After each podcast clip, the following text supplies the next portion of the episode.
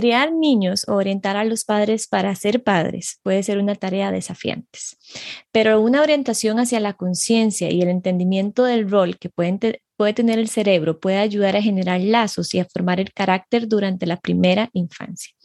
Hoy me acompaña Marianela Arguedas, maestra y experta en la neurociencia aplicada en la educación para conversar sobre este tema. Así que primero que todo, muchas gracias, Nela, por estar por acá. Este, ahora en micrófono nos presentamos, no te conocía oficialmente, seguía su página desde hace mucho tiempo, pero entonces te agradezco por eh, aceptar la invitación y por darnos este espacio que estoy segura que le ayudará a muchísimos padres.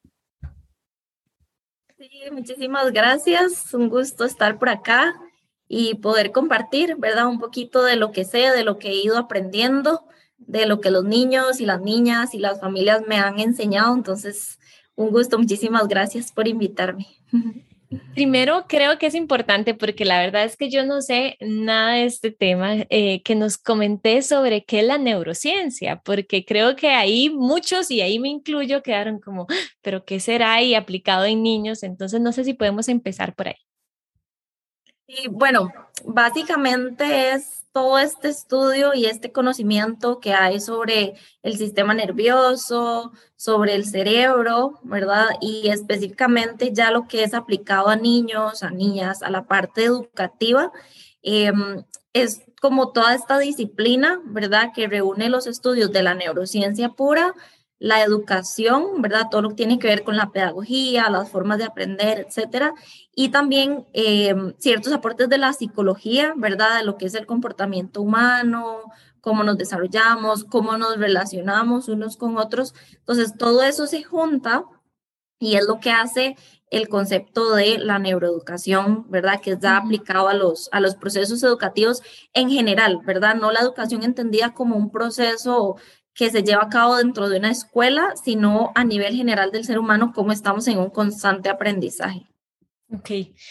Esto de que dijiste, cómo estamos en un constante aprendizaje, creo que podemos ir al cómo aprendemos, porque eh, sí, yo sé que hay muchas formas de aprender, pero creo que vos lo dividís de cierta manera que va a quedar muchísimo más claro y aplicado a esto que nos acaba de decir. Sí, bueno, para mí una de las cosas más importantes, ¿verdad?, que tenemos que hacer los adultos que acompañamos a niños y a niñas es poder entender cómo funciona el cerebro. Entonces, no se trata de que tengamos una cátedra sobre neuroanatomía ni nada de eso, o que cuáles lóbulos conforman el cerebro, así, sino saber cosas muy, muy, muy básicas que influyen en los procesos del día a día de los chicos que están con, con nosotros, ¿verdad? Entonces, eh, creo que partiendo de lo más básico es saber que el cerebro está conformado por miles de cientos de neuronas que están en constante conexión todo el tiempo, todo el tiempo, ¿verdad? A esto se le conoce como sinapsis o conexiones sinápticas. Entonces, todo lo que un niño ve, escucha, siente, hace, prueba, etcétera, etcétera, etcétera, hace que se conecten las neuronas. Esto va a diseñar de alguna forma la arquitectura de ese cerebro y eso se traduce en aprendizaje. Entonces, eh, pues sí, estamos en un constante aprendizaje, no solo lo que podemos ver como una conducta externa de, ay, aprendí a mover esta mano o aprendí a comer, sino cómo internamente el cerebro está constantemente construyéndose y desarrollándose gracias a la, a la experiencia, ¿verdad? Y qué importante esto que decís, o, yo lo analizo, que si un padre puede entender, o un profesor, o cual, hasta inclusive yo que veo a niños constantemente, si uno puede entender cómo aprenden, uno puede darles esa información tal vez de una manera que ellos la capten mejor y de esta forma tener su, no sé, crear hábitos o crear, bueno, hábitos es muy grande, entonces ir creando estos hábitos hasta de una mejor manera. Sí, bueno, yo como vos decías, lo divido como en cuatro aspectos importantes, ¿verdad? O los más relevantes, no, no son los únicos claramente, pero para mí son de los más importantes. Y el primero de ellos es la parte sensorial, ¿verdad? A nivel estructural del cerebro, se ha comprobado que una de las mejores formas en que aprendemos es involucrando todos los sentidos, ¿verdad? Y digo todos porque muchas veces se ha priorizado, ¿verdad? En el sistema educativo tradicional, solo ciertos sentidos, ¿verdad? Como observo, escucho, memorizo, repito, ¿verdad? Pero realmente cuando están involucrados todos los sentidos en una, ¿cómo decirlo? Como una constante interacción entre la genética que ya todos traemos, pero la experiencia que también vivimos es lo que va a hacer que se conecten esas neuronas de una forma mucho más eficaz, eh, que el aprendizaje que se va construyendo se pueda aplicar de una forma mucho más eficaz también.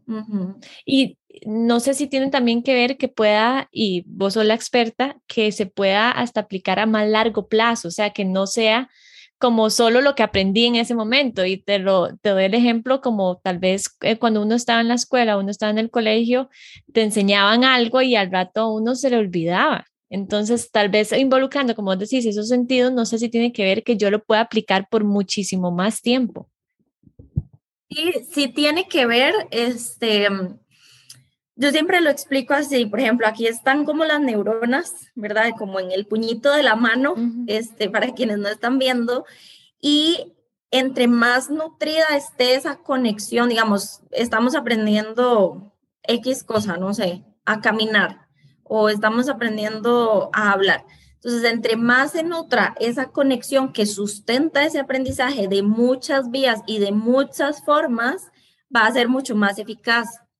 Obviamente aquí están este, implicados procesos de memoria. Como vos decís, por, hay diferentes tipos de memoria porque el cerebro no podría como almacenar todo y tener la información como siempre a la mano, ¿verdad? O sea, hay cosas que se guardan como recuerdos, que se pueden evocar después de mucho tiempo de una forma mucho más fácil y claramente que sí está muy relacionado a eso, digamos, que, que se conectó previamente y cómo se conectaron esas, esas neuronas y eso va ligado al, a la segunda, como aspecto más importante para mí, que es la parte de las emociones, ¿verdad? Las emociones, em, te referís, y aquí nos vas a aclarar, pero a todo, hasta en el momento como el niño aprendió eso, o sea, tal vez en ese momento estaba feliz, entonces captó mala información, en ese momento estaba triste y tal vez no la captó, es más o menos como así. Y bueno, desde la neurociencia lo que se dice es que todos los aprendizajes que construimos siempre van a estar relacionados a una emoción.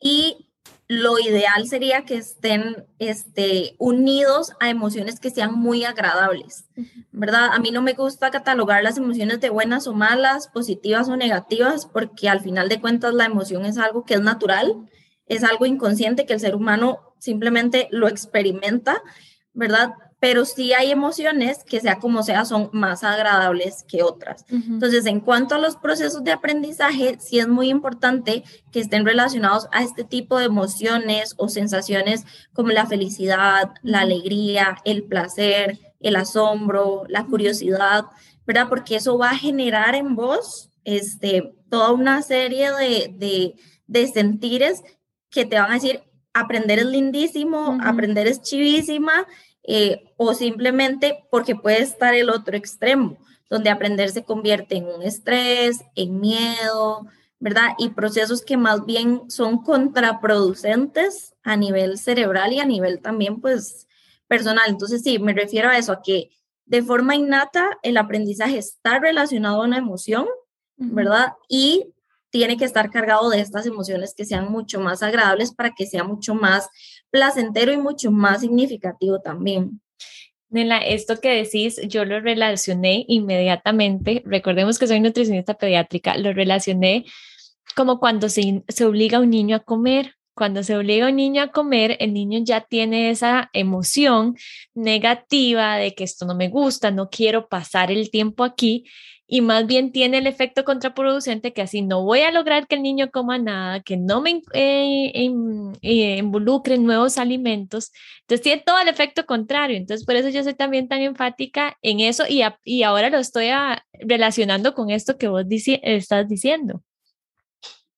Sí, completamente. Ese ejemplo es muy claro y, y muchas veces frecuente, ¿verdad? Este, y aplica para cualquier otro aprendizaje O sea, si aprendes a caminar haciéndote saber el adulto que el entorno es peligroso y amenazante, ¿cómo vas a aprender a caminar? Por supuesto que lo vamos a aprender, o sea, vamos a aprender a caminar, vamos a aprender a comer, pero desde emociones que no son tan agradables o tan positivas para el desarrollo de ese aprendizaje. ¿verdad? Entonces ahí es donde hay que tener muchísimo cuidado porque sí podemos generar muchísimas cosas. ¿Y, y por, qué, por qué pasa esto? Porque a nivel cerebral, y ahí es donde se une como la parte de los sentidos y la parte emocional, o sea, es un proceso de minisegundos, así mini minisegundos, donde vos abstraes la información del mundo externo por medio de tus sentidos, ¿verdad? Y se hace todo un proceso donde se pasa esa información al sistema límbico, que es el encargado de la parte emocional, y ahí eso que estás recibiendo se relaciona con una emoción, ¿verdad? O sea, no sé si yo como algo que eh, tiene mucho chile, ¿verdad? O sea, ¿qué concepto está haciendo el niño con respecto a eso? O estoy comiendo y me obligan a comerme todo. ¿Qué concepto relacionado a una emoción a nivel cerebral está aprendiendo el niño? Entonces, entre más sucede, más se va como reforzando o haciendo más fuerte esa conexión sináptica y así aprendimos. Así aprendimos lo que significa comer, así aprendimos lo que significa caminar, así aprendimos lo que significa este, escalar un árbol y todo, cualquier aprendizaje que, construimos. Muy interesante y ya todo lo estoy relacionando de nuevo con comida y muchísimos otros ejemplos. Este, y de ahí yo creo que esta parte de la emoción también se va creando esa relación sana con la comida de a largo plazo, o sea, adultos que vos escuchás, es que no me gusta comer porque si me obligaban o me decían que esto era malo, que estaba en dieta, o sea, todo esto se, se está conectando por medio de una emoción y un aprendizaje. ¿Qué, otra, ¿Qué otro sentido, bueno, qué otra parte conectas este, respecto al aprendizaje? Y bueno, una de las cosas que a mí más me gusta compartir es que aprendemos por medio del ejemplo. Creo que es algo que muchas veces está muy subestimado, ¿verdad? O no se le da la importancia que realmente requiere. Em, yo siempre pongo el ejemplo de, yo no le puedo pedir a un niño que no grite ¿verdad? Si yo cuando hay alguna situación, yo estoy, no grite, ay, no, ¿qué voy a hacer? ¿Verdad? Pegando gritos. Eh, todas estas frases que vemos en internet y que la gente dice de que aprendemos con el ejemplo, de que valen más nuestras acciones que nuestras palabras, tiene toda esta base científica, ¿verdad? Que son las neuronas espejo. Las neuronas espejo son un grupo de neuronas especializadas que están por todo nuestro cerebro. ¿verdad? Entonces, cada vez que yo observo a alguien o algo, y, y aquí siempre hago este énfasis, cuando lo observo, o sea, ni tan siquiera tengo que estar imitando. Cuando yo observo o imito o imito eso, ya las neuronas espejo están completamente activadas, ¿verdad? Entonces, em, por poner un ejemplo, aprender a hablar.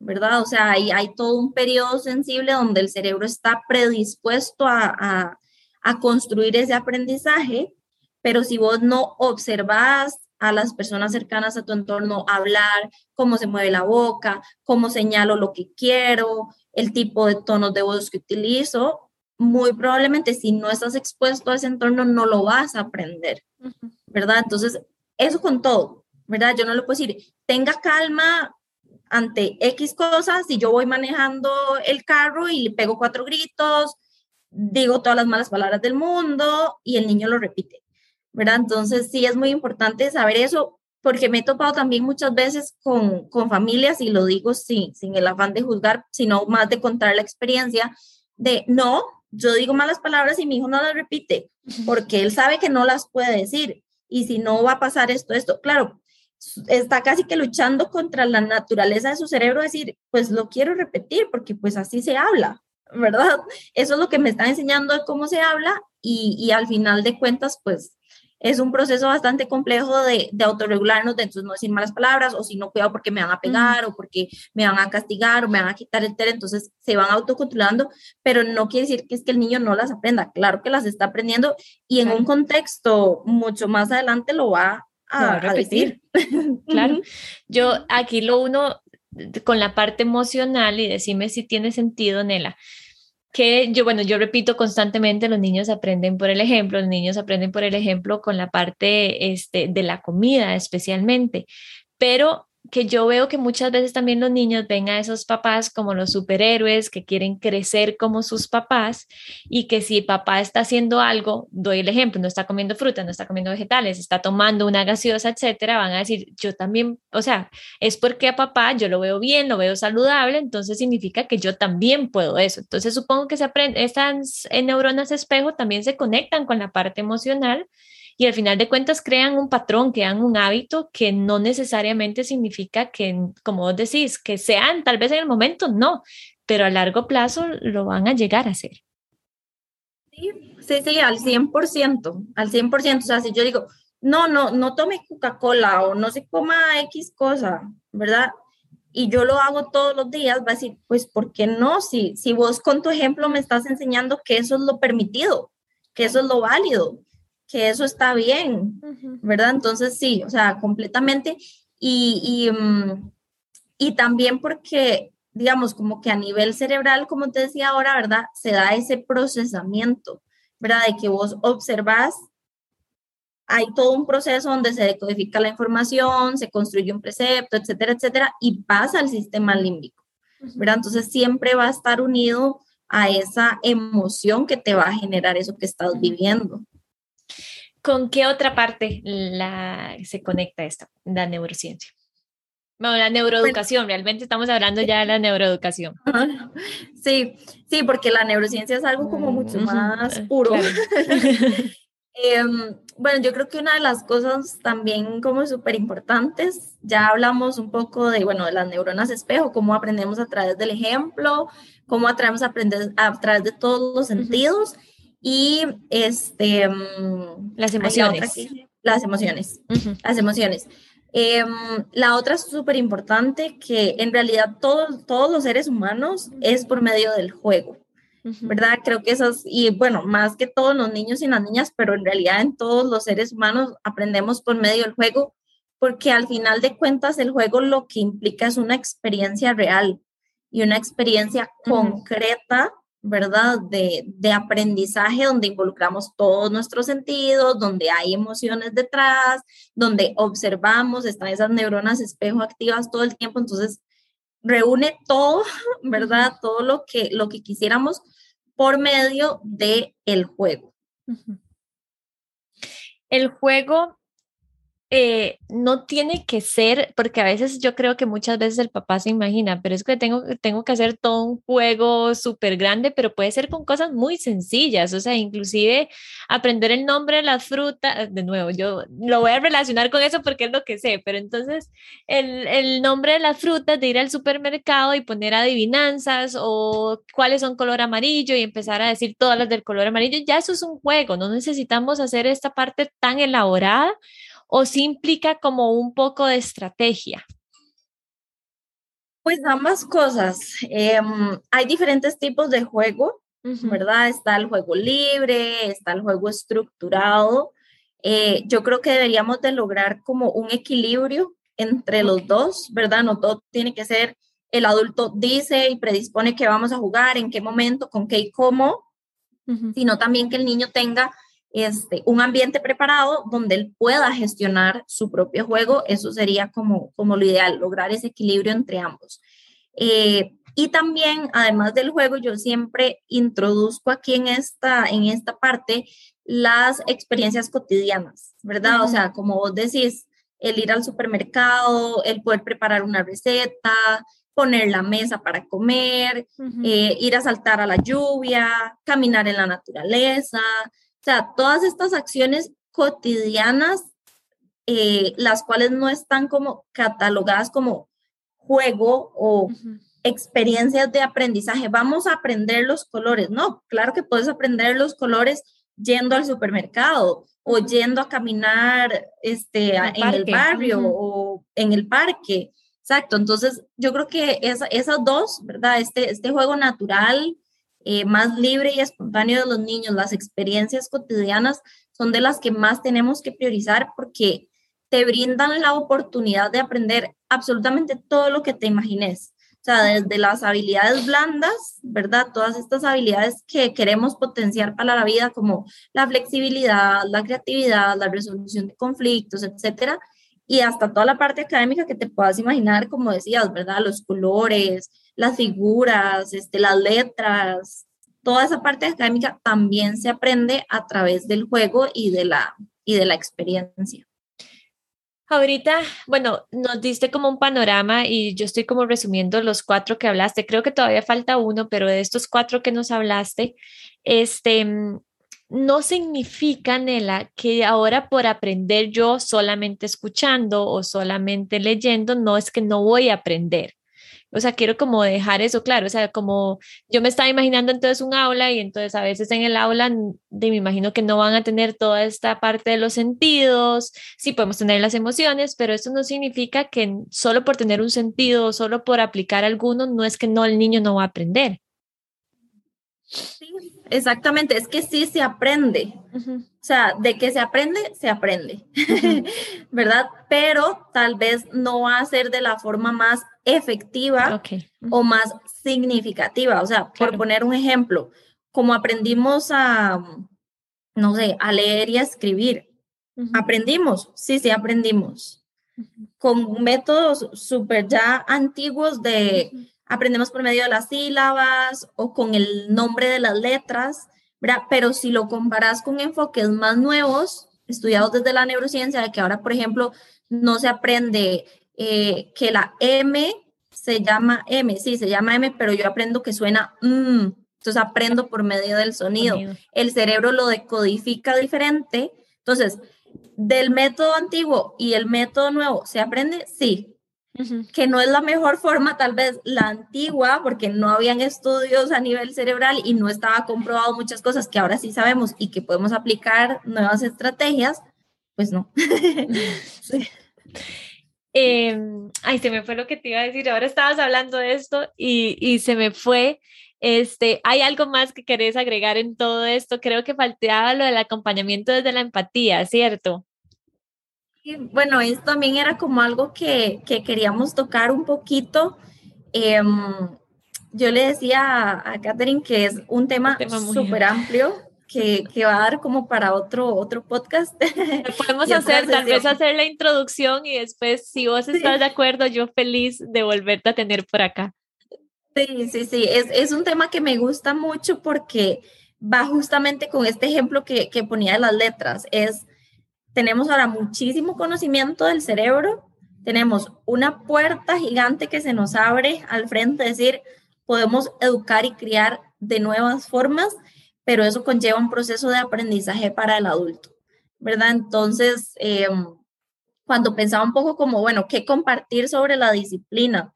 o sobre estos enfoques nuevos de, de disciplina consciente, disciplina empática, positiva, quiera llamarse como se quiera llamar, eh, creo que es como este proceso que más que ver la conducta y el comportamiento de los niños, es primero ver nosotros hacia adentro como adultos, ¿verdad? Este, cómo fue nuestra infancia, qué cosas debo sanar de mi infancia, qué cosas debo aprender como adulto porque fuimos probablemente educados de otra forma y qué cosas puedo mejorar en el día a día porque no, no es un enfoque que busque la perfección, porque no existe, ¿verdad? Sino que realmente busca ese nivel de conciencia y esa, ese mirar hacia adentro, ¿verdad? Que, que nos hace como despertar, ser muy conscientes de muchas cosas y poder relacionarnos con los niños y acompañarles en, en todo este desarrollo socioemocional de una forma completamente diferente. Claro, el, es realmente ser el acompañamiento, porque no es estar ahí como adultos, sino ponernos como en los pies, de, en, la, altura de los niños y, ver cómo lo podemos acompañar. Y ahora que decías esto de ver hacia adentro, qué difícil, porque muchas veces cuando uno y de nuevo, sin afán de, de, de, que lo vean feo, pero es un gran ejemplo cuando uno habla a veces con los papás en la parte alimentaria, uno ve que los hábitos realmente vienen de sus padres y muchas veces no quieren tocar esa parte, no, no, pero yo estoy bien, no, no, pero yo vine aquí por él, pero es tan difícil este, no tocar la parte de hábitos familiares, porque si no el niño realmente va a decir, ¿por qué solo yo? O ¿por qué, de nuevo, no lo va a aprender de la mejor manera? Y muchas veces abrir esa puerta como adulto nos va a incomodar, no nos va a gustar o no sabemos cómo hacerlo. Sí, totalmente. Este, hay una frase de un neurocientífico español que se llama Francisco Mora, que él la pone en uno de sus libros, que dice, somos lo que la educación hace de nosotros. Y realmente así es. O sea, la forma en que yo me relaciono con el niño a la hora de comer, a la hora de dormir, a la hora de jugar, a la hora de ir al supermercado, muy probablemente, muy probablemente va a venir de cómo fue eso en nuestra infancia. Al menos de que ya hayamos atravesado un proceso de, como te decía, de mucha conciencia, de mucha sanación, porque todos tenemos heridas de nuestra infancia, al menos de que hayamos atravesado, atravesado ese proceso, casi que todo lo que hagamos va a venir de ahí, por, por no decir todo, ¿verdad? Este, y que aún así en este proceso de conciencia y sanación siempre va a salir algo, ¿verdad? O sea, eh, no quiere decir que las heridas de nuestra infancia se van a desaparecer, no, pero el reconocerlas y sanarlas y aceptarlas va a hacer que vivamos y nos relacionemos de otra forma porque ya estamos conscientes de eso, ¿verdad? Entonces sí es como muy, muy importante esta parte. Y qué importante también de que lo veamos no solamente como padres, porque si soy docente, si soy, bueno, nutricionista relacionado con niños, o sea, cualquiera que sea nuestra profesión o nuestros sobrinos o nuestro papel en ese niño, tenemos que también tratar eso, porque es algo que tal vez yo quiero educar a ese niño y, sí, qué importante, no lo había pensado en esa forma y yo creo que al, rato todos los padres están diciendo, oh sí, este, porque no es algo que se habla mucho. Yo creo que son como corrientes o, o, tendencias como muy nuevas. O sea, porque, por ejemplo, toda esta parte de pensar, ay, bueno, existen las heridas de la infancia. ¿Cómo las puedo sanar? ¿Qué es eso? ¿Verdad? Este, yo creo que es algo como bastante nuevo, pero que realmente nos da como esta, esta gran responsabilidad, ¿verdad? De decir, yo por eso siempre le digo, los niños tienen 0,0 cosas que cambiar. O sea, los que tenemos que hacer el trabajo somos los adultos, ¿verdad? Porque la forma en que yo respondo o reacciono ante una situación va a ser diferente yo, o sea, el niño va a seguir siendo niño y son niños siendo niños, ¿verdad? Entonces yo creo que eso sí es como, como súper importante porque es ese proceso interno de, de mucha conciencia y que al final de cuentas, cuando decidimos pasar por estos momentos que no son fáciles, ¿verdad? De, de ver nuestra infancia, de, de ver hacia adentro, lo que vamos a generar en los niños, que es como uno de los objetivos más grandes para mí, de la forma en que acompañamos, es que todos, adultos y niños, vamos a ir atravesando un proceso de aprendizaje, ¿verdad? Este, saber que yo ya no pego cuatro gritos cuando, no sé, cuando al niño se le cae el agua, pero cuando yo era niña a mí me pegaron cuatro gritos. ¿verdad? Entonces, así como va a aprender el niño, voy a aprender yo también. Y creo que los que más tenemos que aprender somos nosotros. ¿Por qué? Porque lo que se potencia son, uno, primero habilidades este, sociales, ¿verdad? De cómo me relaciono con el otro. Y segundo, este, habilidad de comunicación, ¿verdad? Porque a, nivel cerebral, este, digamos, toda la parte, esto lo podemos dejar para el próximo, pero toda la parte de control consciente de las emociones, etcétera, está en un proceso de desarrollo. Entonces, muchas veces no es que los niños no quieran portarse bien, entre comillas, sino es que realmente no pueden, porque cerebralmente esas zonas no están completamente maduras para decir, ah, ok, sí, me quitaron el carrito, entonces yo voy a ir todo zen, lleno de paz, sin llorar y sin golpear a nadie, le voy a decir que eso no me gustó, que me lo tiene que devolver, que yo le presto el carrito rojo. Nadie nace con eso, aprendió, son habilidades de comunicación que tenemos que aprender y quienes las modelamos por medio de las neuronas espejo, nosotros. Qué importante. ¿Cómo si que yo sé que si muchos padres nos van a estar escuchando, este, ¿qué les podrías decir si quieren aplicar o sea, como alguna recomendación de empezar a aplicar esto en casa. Eh, porque tal vez nos escucharon, entendieron y dicen, sí, claro, pero dicen, bueno, ¿y ahora cómo empiezo? Yo creo que, a ver, una de las cosas más importantes es el poder formarnos e informarnos cada quien desde el rol que ejerce, ¿verdad? Mamá, papá, tío, abuela, maestra, psicóloga, nutricionista. Eh, todos tenemos una responsabilidad social y un compromiso con la educación de los niños y las niñas. Como les decía al principio, entendiendo la educación no como algo que pasa en una escuela, o sea, nos educamos, aprendemos en todo momento, en todo lugar. Entonces creo que el poder como actualizarnos desde fuentes muy confiables, ¿verdad? Porque ahora podemos encontrar muchísimas cosas en Internet. Entonces ser como muy selectivos, muy cuidadosos con lo que estamos leyendo, de dónde nos estamos informando, pero sí hacerlo, ¿verdad? Porque creo que eso marca muchísimo la diferencia entre, pues, estrategias tal vez un poco más antiguas que fueron válidas en su momento, pero que ahora con el conocimiento que hay del cerebro decimos, pues ok, ahora lo podemos hacer distinto. Eh, conocer muchísimo el desarrollo de los niños, ¿verdad? O sea, en, en libros de desarrollo, escalas del desarrollo que se pueden encontrar este, fácil en Internet, donde muchas van a ser muy similares porque pues el desarrollo humano se ha estudiado por años y ya sabes que a cierta edad ya se espera que hablen, que caminen, que recorten con tijera, que... Entonces, cuando vos conoces eso, sabiendo que cada niño lleva su ritmo y su proceso, dices, ah, ok, mira, eh, no sé, colorear es una característica esperada a los cuatro años, entonces a los dos yo no tengo por qué poner a mi hijo a colorear, sino que más bien debería estar haciendo estas otras cosas. ¿verdad? Es, una guía, esas características del desarrollo lo que nos dan es una guía sabiendo que hay que respetar pues el ritmo de cada niño.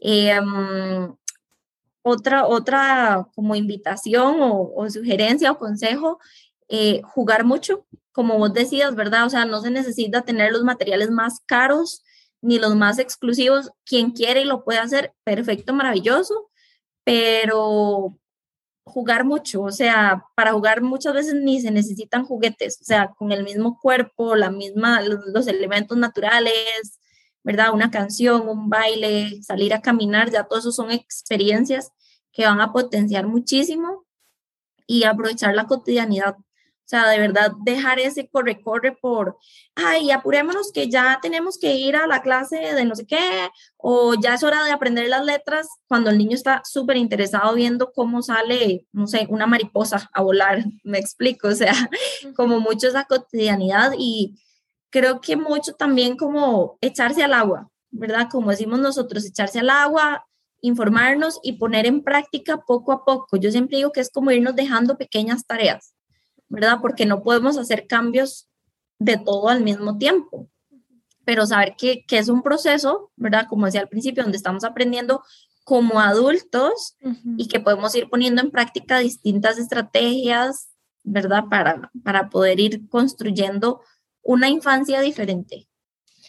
Y qué importante esto que decís, porque para esta cotidianidad, para sacar el tiempo para el juego, sacar el tiempo, o sea, como padres tenemos que sacar el tiempo y a veces decimos, y siempre lo digo en muchísimos episodios de podcast, es que a veces decimos, no tenemos tiempo, no tenemos tiempo, ¿cuánto pasamos en redes sociales? ¿Cuánto pasamos haciendo cosas que realmente pueden no aportarnos mucho? Que claro, es entretenido, pero este, sacar ese tiempo para estas pequeñas cosas que son posibles, o sea, no dijiste algo que, que a ningún papá estoy segura que está diciendo, no, esto yo no lo puedo hacer todo lo podemos hacer. Entonces, este, qué importante eso. Y sí, yo, yo pongo eso adicional, Nela, si me permitís, sacar el tiempo, eh, que es muy importante. Sí, sí, súper importante. Y mucho también como, como organización, siento yo, ¿verdad? O sea, como vos decís, no, no, a ver, no para todo el mundo se va a ver igual sacar el tiempo para jugar. Unos podrán 10 minutos, y eso es lo que va a hacer esa conexión y ese vínculo y ese proceso de aprendizaje que en ese momento otros podrán sacar una hora, otros podrán sacar un día completo, ¿verdad? Pero es como hacer esta pausa, decir, ok, lo voy a hacer, aunque sean 10 minutos o una hora o un día completo, lo voy a hacer, ¿verdad? Como, como decía ahora, como esas pequeñitas tareas que nos podemos dejar para ir como avanzando y, haciendo estas nuevas prácticas y, conectar con los niños, que es lo más importante. Nela, ¿tenés algún curso sobre esto que estoy segura que, o por lo menos yo estoy muy interesada, así que no sé si tenés algún curso próximamente? Sí, bueno, tengo diferentes servicios. Este, mm, primero, bueno, doy como asesorías personalizadas ¿verdad? A familias, a escuelas, maestras, ¿verdad? Como todo lo que tiene que ver con procesos educativos, pero mucho la parte de disciplina que me encanta. Y al final de cuentas, cualquier cosa que me pregunten, siempre todo va a desembocar en la parte del cerebro. siempre les voy a explicar cómo funciona, cómo potenciar, etcétera. Entonces, em, tengo esas asesorías personalizadas para familias y para escuelas. Em, doy charlas también ya a nivel educativo de cómo llevar propuestas de mm, educación alternativa, tanto en casa como en la escuela. Y ahora para febrero, este, tengo un curso que, bueno, ya tenemos todo este año de estarlo abriendo en diferentes ediciones junto con otra colega que es Mariana Donato. Este es un curso muy completo, muy, muy, muy completo, que dura tres meses, donde vemos toda la parte de autocuidado del adulto, sanación de las heridas este, emocionales de la infancia, ¿verdad? Como toda esta parte interna. Son tres bloques. Ese es el primero. El segundo es toda la parte de disciplina desde la neurociencia. Y el tercero es sobre juego y aprendizaje. Entonces, ese lo sacamos en febrero. Creo que ahorita en diciembre empezamos este febrero 2022 y lo sacamos ahora en diciembre ya para, para, que estén súper atentos. ¿Cómo te pueden encontrar en redes sociales? En redes sociales me pueden encontrar como Educamos Todos, guion bajo CR de Costa Rica, y ahí pueden ver toda la información o me pueden escribir mensajito. Muchas gracias, Nela. De verdad, disfruté muchísimo esta charla. Espero que la puedan seguir en su página. Igual cuando el podcast salga anunciado, este, yo voy a poner ahí sus redes sociales, cualquier cosita. Este, pero de verdad te agradezco muchísimo. Queda pendiente ese, ese podcast que me interesa muchísimo y, sé que me vas a ayudar también con otros temas que, que, van a estar muy interesantes. Así que de verdad, muchísimas gracias por el ratito. A los que nos escucharon por Spotify, iTunes, Amazon Music, muchísimas gracias. Y los que nos vieron en YouTube, también muchas gracias. Y nos escuchamos en un próximo episodio de Aprendiendo con Nutrition. De verdad, muchas gracias.